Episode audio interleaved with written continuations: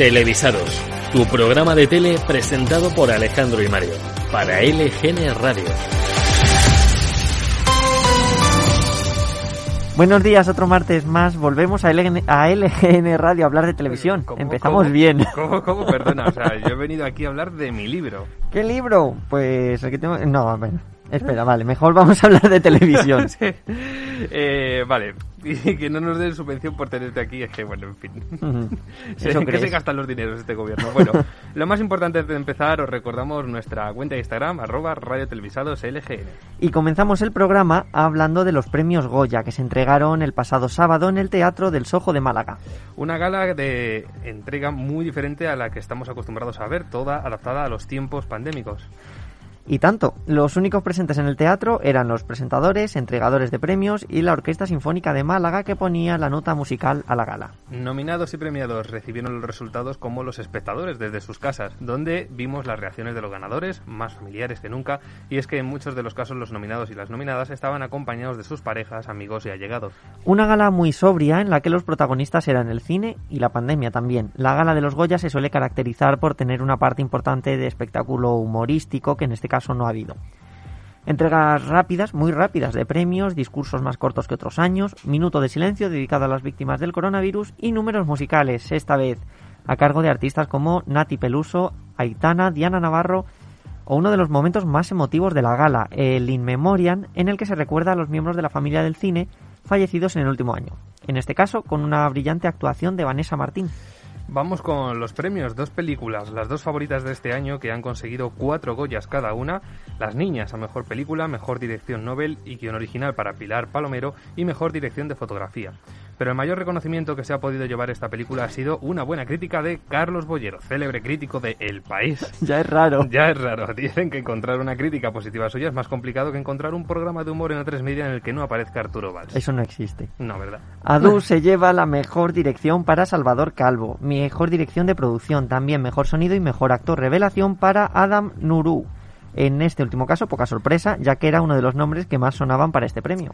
Aquelarre ha sido la película más galardonada con cinco Goyas a mejor vestuario, maquillaje y peluquería, efectos especiales, música original y dirección artística. Entre otros premios entregados destacamos el de Patricia López Arnaiz como mejor actriz protagonista por Anne y Mario Casas como mejor actor protagonista por No Matarás. Entre las curiosidades de la gala, poca sorpresa también, con el premio al mejor largometraje de animación, que fue para La gallina turuleca. Esta fue la, la única cinta que no optaba al premio Es que era para como, de, como que no optaba, perdón, al premio de este año. Tenía no que ganar. la televisión se coló en la fiesta del cine español y ya no porque la gala se retransmitiera por televisión española, como es habitual, que también sí, no porque una de las presentadoras fue María Casado, actual presidenta de la Academia de la Televisión. Y también, pues bueno, un detalle que no pasó desapercibido. Salvador Calvo, director de ADU, se acordó en su discurso de agradecimiento de textualmente su productor, Pablo Basile, jefazo de Mediaset, y es que esta película cuenta con la producción de Telecinco Cinema. Don Basile, Don Bas- Creo que el año que viene llevan a la tuna. por favor. Bueno, como hemos dicho, la gala de este año ha marcado, eh, ha por una sobriedad casi obligatoria debido a la pandemia, ya no solo por la distancia y las entregas de premios telemáticas, sino por una total ausencia de números y espectáculos que aligeran esta gala de los Goya. Una entrega de premios en la que se ha recordado mucho a las víctimas del coronavirus y que tuvo un detalle. El premio a la mejor película lo entregó una enfermera.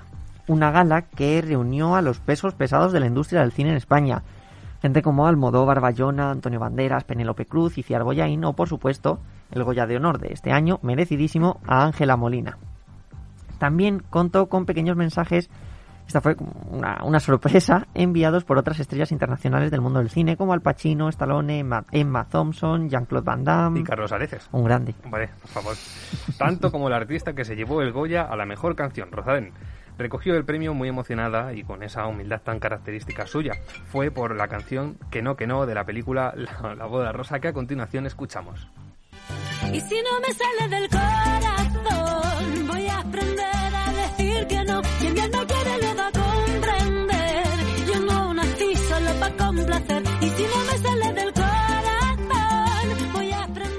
Y seguimos hablando de cine. Raya y el último dragón, la nueva película de Disney, se estrenó el pasado 5 de marzo simultáneamente en cines y en la plataforma Disney Plus.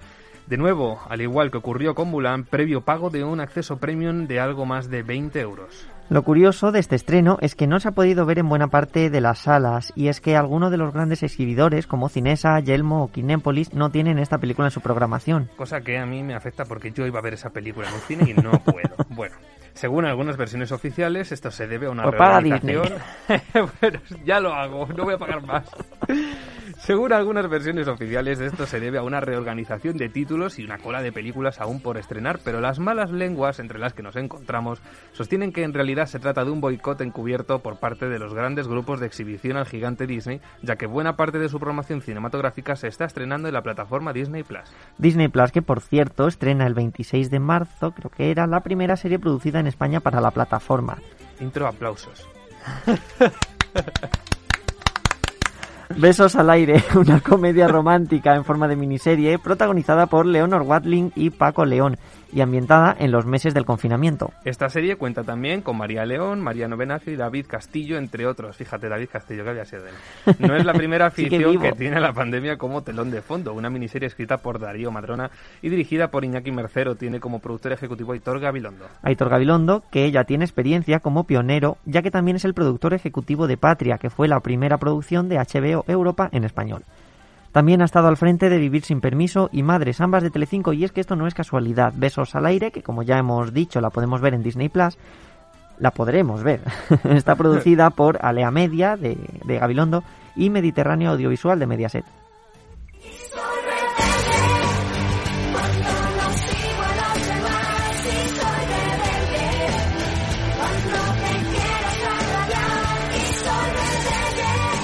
Bueno, bueno, qué recuerdos de esta canción, ¿eh? bueno, pues traemos una notición para los fans de Rebelde y es que Netflix ha anunciado en su cuenta de Instagram que está preparando el regreso de esta mítica serie con una nueva producción. Cada semana nos encontramos con anuncios de regresos, tal y como ocurrió con Física o Química o El Internado. De momento no conocemos ningún detalle más de la vuelta de esta serie, ni fechas, ni elenco, pero bueno, por lo menos el anuncio ya está ahí. Es lo importante. Si por mí fuera, si por mí haría lo imposible por tenerte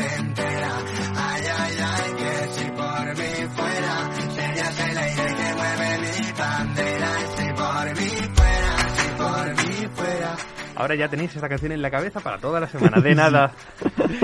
Mano de televisados. Bueno, ayer tuvimos la noticia de la nueva temporada del programa Revelación del año que emitió Antena 3. Hablamos de Max Singer, el concurso en el que investigadores y público juegan a descubrir quién se esconde detrás de las máscaras. Y es que precisamente hemos conocido las que serían dos de las nuevas máscaras de la nueva temporada, Plátano y Gatita, una gata por cierto con el típico traje de chulapa madrileña. Y no es lo único que sabemos de esta segunda temporada y es que habrá también un cambio entre los investigadores ya que Malú estará centrada en las emisiones de La Voz. La cantante será sustituida por la ganadora de la primera temporada de Max Singer, Paz Vega, que se unirá a Javier Ambrosi, Javier Calvo y José Mota. No es algo nuevo para la actriz Paz Vega, ya que fue investigadora en la versión mexicana del concurso. Un concurso que tuvo una magnífica aceptación entre la audiencia y que Antena 3 se apresuró a confirmar una segunda temporada. Y nosotros que estamos deseando Por verla. supuesto, vamos, pero ya. Y cambiando de tema, ya que todavía no podemos subirnos a ningún avión a conocer mundo, hoy os invitamos a hacer un viaje al pasado a uno de nuestros formatos que con más cariño recordamos en nuestro Remember de hoy. Teníamos que dedicar unos minutos a alguno de nuestros programas a hablar de este original concurso familiar. Viernes, 10 de la noche. Acabamos de cenar un día cualquiera, mitad de los años 90. En fin, toda la semana esperando esa noche para ver en familia una nueva edición de un muy mítico concurso en televisión española. Llega la hora y comienza a sonar la cabecera del programa.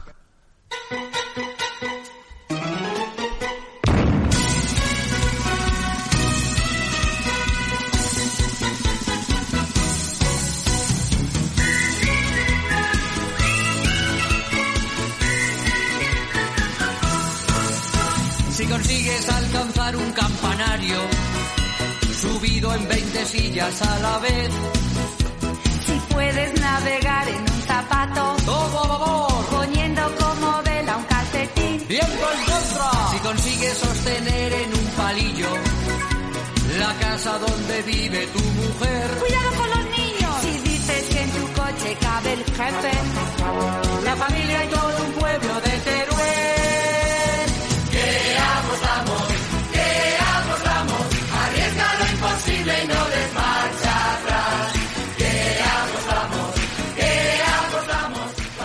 ¿Qué apostamos? Fue y será uno de los concursos más recordados de nuestra televisión. Coproducido en España por Europroducciones y Televisión Española, se emitió por la primera entre los años 1993 y 2000. Lo primero de todo, ¿en qué consistía el programa? Pues bien, ¿qué apostamos? Tenía varias fases. Después de la presentación del programa, en la que entraba al plató los cuatro invitados de ese día, una persona del público lanzaba al programa un reto que a lo largo de la emisión debían conseguir, como reunir ciertos objetos o un determinado número de personas en el plató.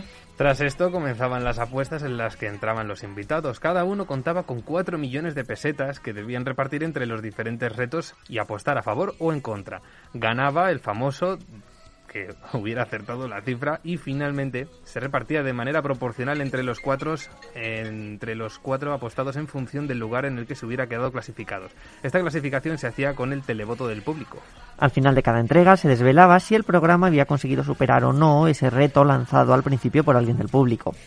Si no lo conseguían, uno de los presentadores o invitados recibía una penitencia, un castigo, que en muchas ocasiones era una, nucha- era una ducha en directo.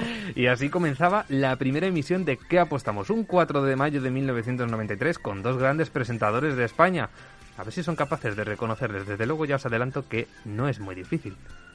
Hola, muy buenas noches. Buenas noches. Pero bueno, Ramón, ¿qué te pasa? Hoy estás blanco. Pues cómo no voy a estar blanco, mujer.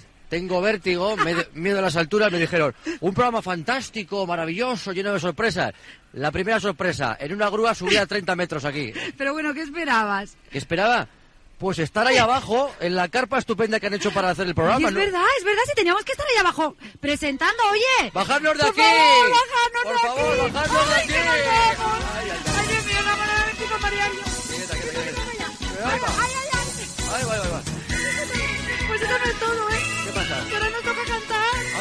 ¡Qué horror! Eso sí que Pero es bueno, peor. oh.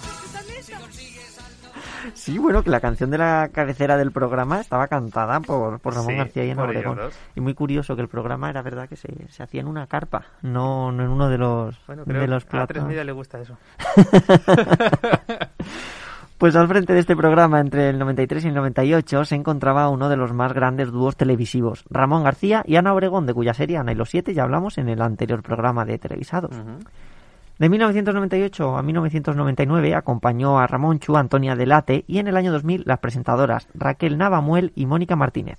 Hay que destacar que una de las, de las personas que más veces pasó por la ducha del programa fue la copresentadora Ana Obregón. Los espectadores estábamos en ascuas, eh, expectantes a saber finalmente tendría quién tendría que entrar en la famosa ducha, si algún invitado o quién sería. Bueno, cuando la respuesta era casi siempre, pues Ana. Sorpresa. Y era algo que sabíamos, pero ahí estaba, con toda la intriga por saber si le tocaría o no. Después de la cabecera, los presentadores ya entraban en la carpa y así continuó este primer programa con los primeros fallos, el micro de Ana. Ahora oirán que apenas se la podía escuchar hasta que un técnico, disimuladamente, entraba por la parte izquierda del televisor sin que se le viera para darle el micrófono de mano.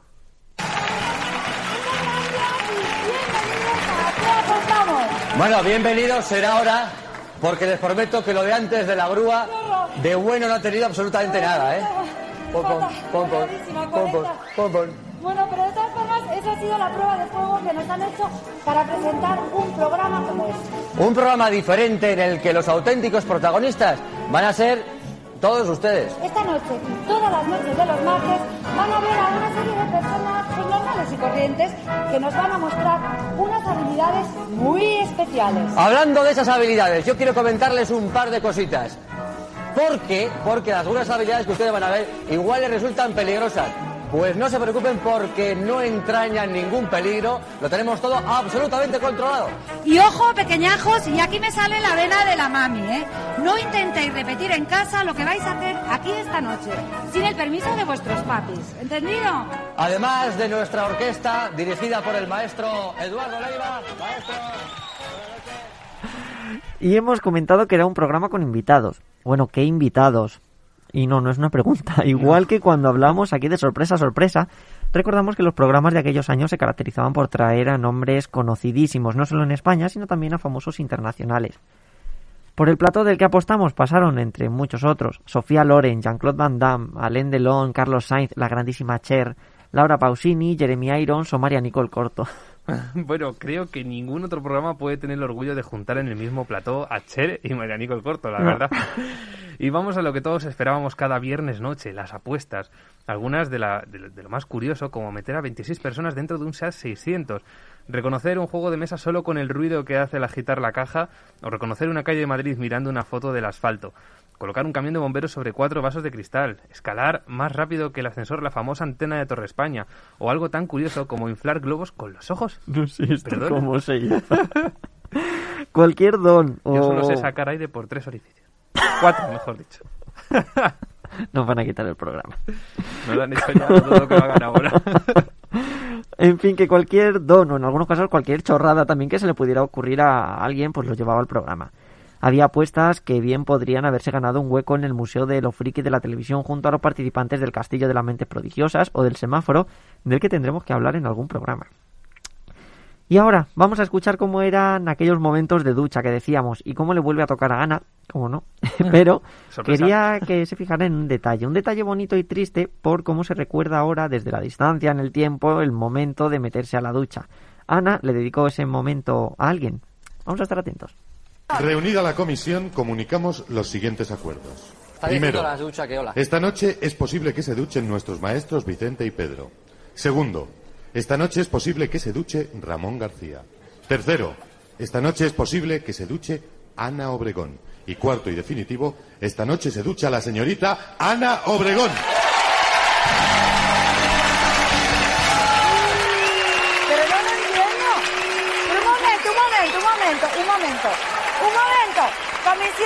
Pero... un- comisión. Un momento, un momento.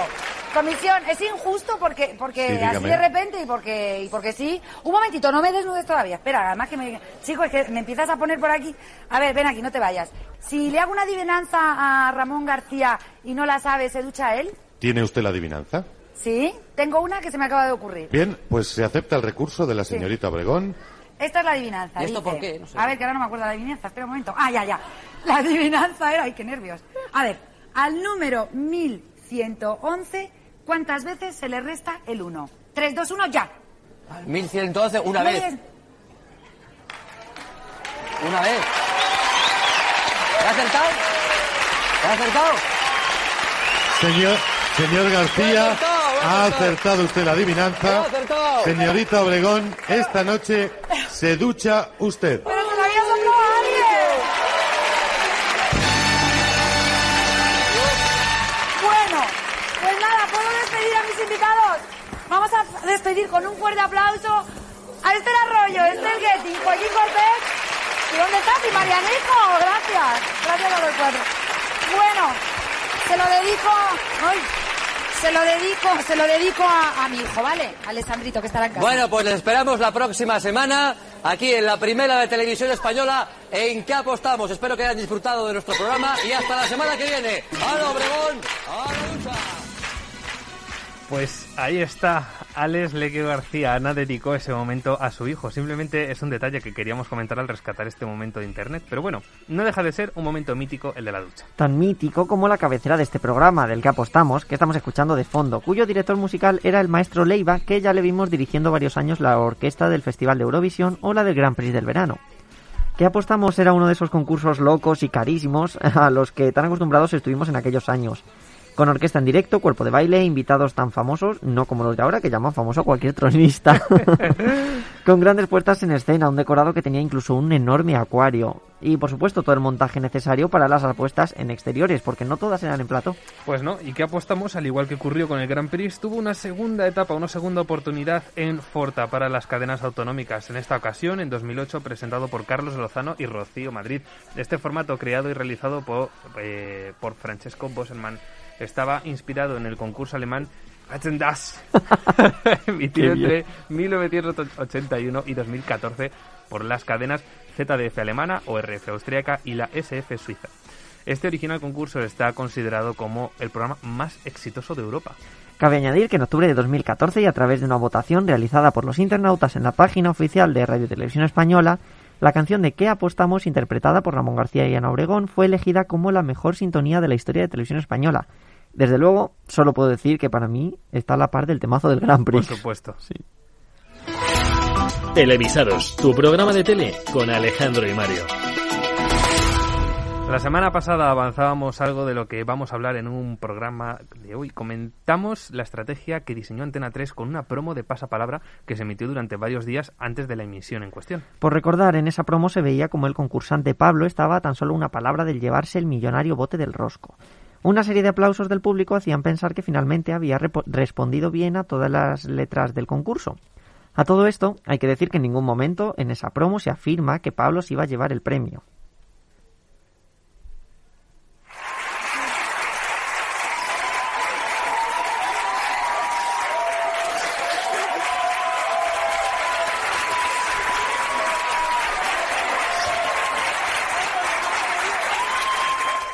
Eso fue todo. 15 segundos de aplausos que correspondían a un plano de Pablo con el rosco casi completo y él emocionándose.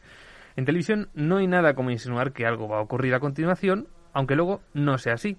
Y este fue el caso. Pablo no completó el rosco fallando una de las palabras, pero la emisión de aquella promo le dio al programa uno de los mejores datos, nada menos que un 31,8% con un minuto de oro de más de 7 millones de espectadores. Y algo que no quedó ahí. Los buenos datos de un programa así son también muy beneficiosos para la emisión que viene a continuación, que arrastra a la audiencia, en este caso a la edición de la ¿Qué- noche de Antena qué 3 has- Noticias. ¿Qué, qué has dicho de la audiencia? Que le arrastra como Rosa Benito. ¡Que te arrastro! ¡Te arrastro! esa, estrategia de enganchar a la audiencia av- avanzando parte del contenido de un programa o insinuando que algo va a ocurrir es lo que conocemos en televisión como cebos. Al igual que ocurre con la pesca, el cebo es un recurso de las cadenas para atrapar al espectador, mantener su interés y que no le sea infiel con la competencia. Recurrimos a los expertos en cebo para definirlos. El portal online de Mediaset Outdoor, que así se llama, dice lo siguiente.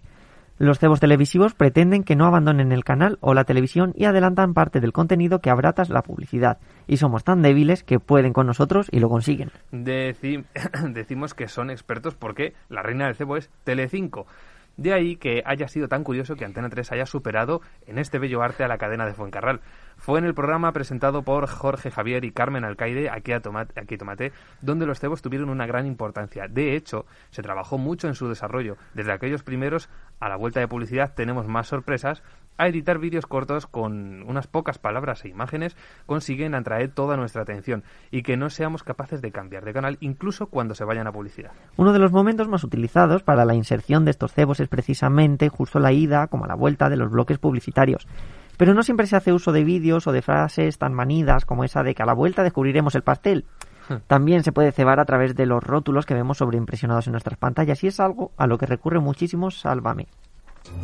Y que esta tarde nos lo va a contar todo, punto por punto.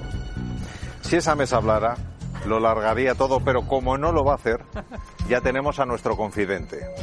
Los detalles de ese encuentro y sobre todo el resultado de esa conversación que puede romper para siempre el clan de las Campos.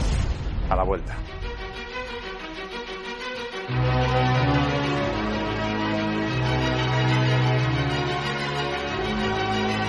¿Tú sabías que la cosa estaba mal entre las dos? La relación que está rota es la de mi sobrina. Y esto hay que pararlo ya. Ya hablaré con ella, se arreglará o no, o lo que sea. No, no he hablado con ella porque ella no ha querido. Tu tía estaría dolida. Sí, pero es que a mí no me lo dice. Que hay algo que le ha molestado, que a mí no me lo ha comunicado. Me ha dicho que queremos hablar. Yo he sido la que la he llamado, yo le he mandado un mensaje.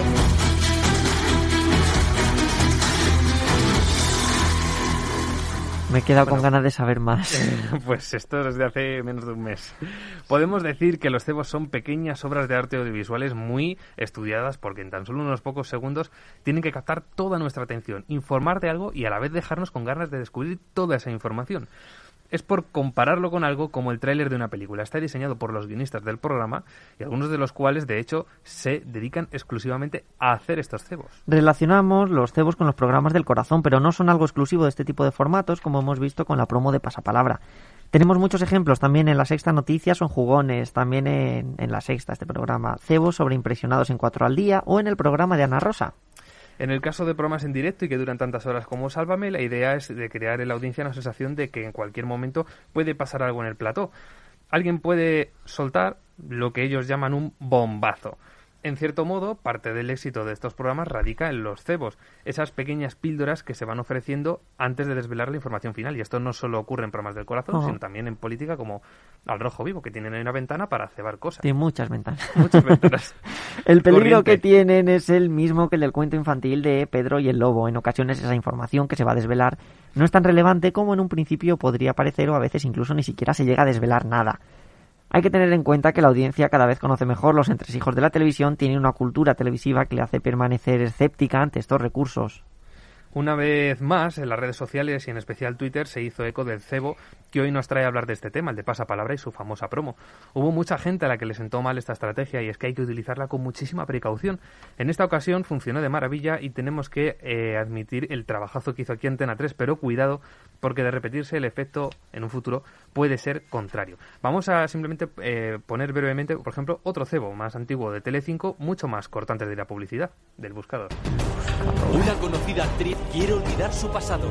Quiero contar hoy que también los famosos somos víctimas. Quiero contarles mi terrible infancia. Esta famosa nos cuenta su dramática infancia, una infancia marcada por los abusos sexuales. A continuación en el buscador. Ahí lo tienen. Un ejemplo de cebo antes de irse a publicidad por la cadena de Telecinco y en este caso con una voz en off que va intercalando con diferentes voces que se pueden eh, tener en ese audio, como por ejemplo el que hemos escuchado antes de Carmen Borrego de Sálvame. Pero claro, es la gran diferencia entre cebo y promo. El cebo está incluido dentro de los programas de televisión y la promo en las publicidades, que pueden ser simplemente promocionar un programa, pero Mm. claro, obviamente Como le pasa palabra. un poquito de cebo, efectivamente. Pero como tal, cebo, cebo siempre está dentro de los programas, no fuera.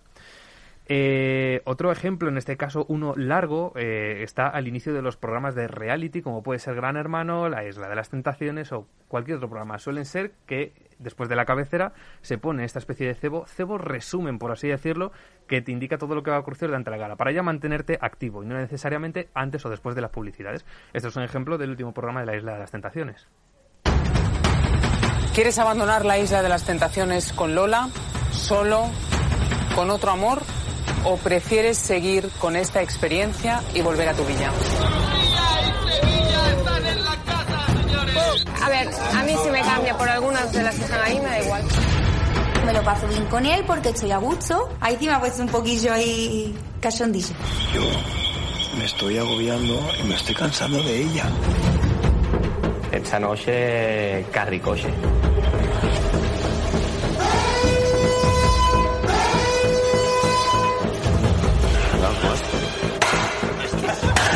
Han comido la puta boca.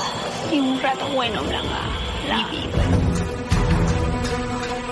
Chicos, bienvenidos a la hoguera. Para mí lo es todo, Sandra. Yo no quiero perderla por nada del mundo.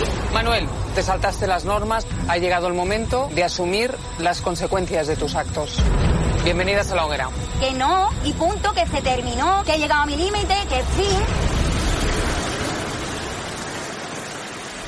Y esa es la principal diferencia entre un cebo largo y corto. El corto, sobre todo, es un contenido muy, muy, muy presente, muy puntual, como por ejemplo el del buscador, y esto es un cebo de todo el programa, es decir, todo lo que va a suceder a lo largo del Pero programa. digamos que uno es más corto y el otro más largo. Efectivamente. Luego también es importante hablar de los montajes y efectos de sonido.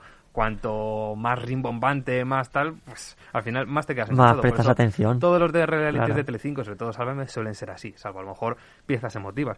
Y simplemente diferenciar que, como hemos visto, por ejemplo, en el buscador, había una voz en off y en el de Sálvame estábamos escuchando, después de que Kiko dijera a la vuelta, solo escuchábamos las voces, pero en los momentos musicales, de música de tensión, ahí había texto sobreimpresionado que te decía la gran verdad, la no sé qué tal. Es Claro. decir, es todo ir jugando con diferentes voces, con diferentes textos. Y bueno, nos encantaría traer más temas sobre cebos porque es un mundo apasionante, pero seguimos con más contenido en televisados. Estás escuchando Televisados con Alejandro y Mario. Ayer, 8 de marzo, se conmemoró el Día de la Mujer, un día que reivindica la lucha feminista por la igualdad y que pone de manifiesto la vital importancia del trabajo de la mujer a lo largo de la historia. De ahí el lema Sin ellas no hay nosotras. Hoy queremos traer nuestro pequeño homenaje a algunas de las tantísimas mujeres que tanto han hecho por la televisión que hoy, que vemos. Conocemos un sinfín de nombres de presentadoras, periodistas, colaboradoras, trabajadoras de la televisión en general. ¿Cómo pasar por alto las inolvidables entrevistas de Mercedes Milá las mañanas en las que nos ha acompañado María Teresa Campos o la puerta a la creatividad abierta por Alaska en la bola de cristal? Pero hay otros muchos nombres que quizás no sean tan conocidos por el hecho de no haber estado delante de las cámaras. Uno de esos nombres, ese es el de Malén Aznárez, la primera mujer en dirigir los servicios informativos de televisión española en 1984. Hemos hablado de la presentadora de La Bola de Cristal, pero detrás de aquel mítico programa estaba su directora, Lolo Rico, que ya tenía gran experiencia en programas infantiles y que en 1986 fue reconocida con el premio Ondas. Maruja Callávez y Ana y Blanca Álvarez fueron de las primeras locutoras de informativos. Álvarez fue, de hecho, jefa de las secretarias técnicas de programa, de documentación y de emisiones de televisión española, llegando a la plantilla de la cadena tan solo cuatro meses después del inicio de emisiones en 1956. Mujeres que son ya historia de la televisión, como Rosa María Calaf y sus icónicas crónicas, Carmen Sarmiento, una de las primeras reporteras de guerra. Nombres que no deberíamos olvidar de la misma manera que se reconoce el gran trabajo de otras muchas mujeres que tomaron su relevo, como Ana Pastor, Cristina Pardo, Sandra Barneda o Sandra Sabatés. Pues bueno, por mencionar tan solo unos pocos nombres. Bueno, que no se te olvide una, una mujer que parece que ha nacido directamente en la televisión y que seguramente siga por allí, por allí por siempre. Estoy hablando de Ana Blanco. Siempre. Siempre nos gusta recordar en este programa la historia de la televisión. Y con esto nos despedimos hasta el martes que viene con un nuevo Televisados. Hasta entonces, sí, buena semana. Buena semana. Una niña triste en el espejo me mira prudente y no quiere hablar. Hay un monstruo gris en la cocina que lo rompe todo, que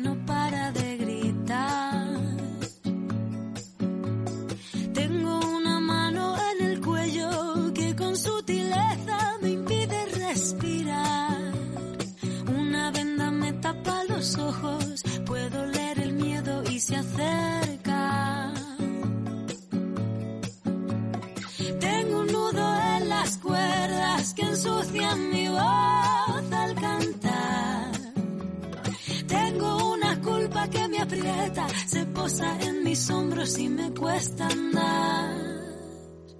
Pero dibujé una puerta violeta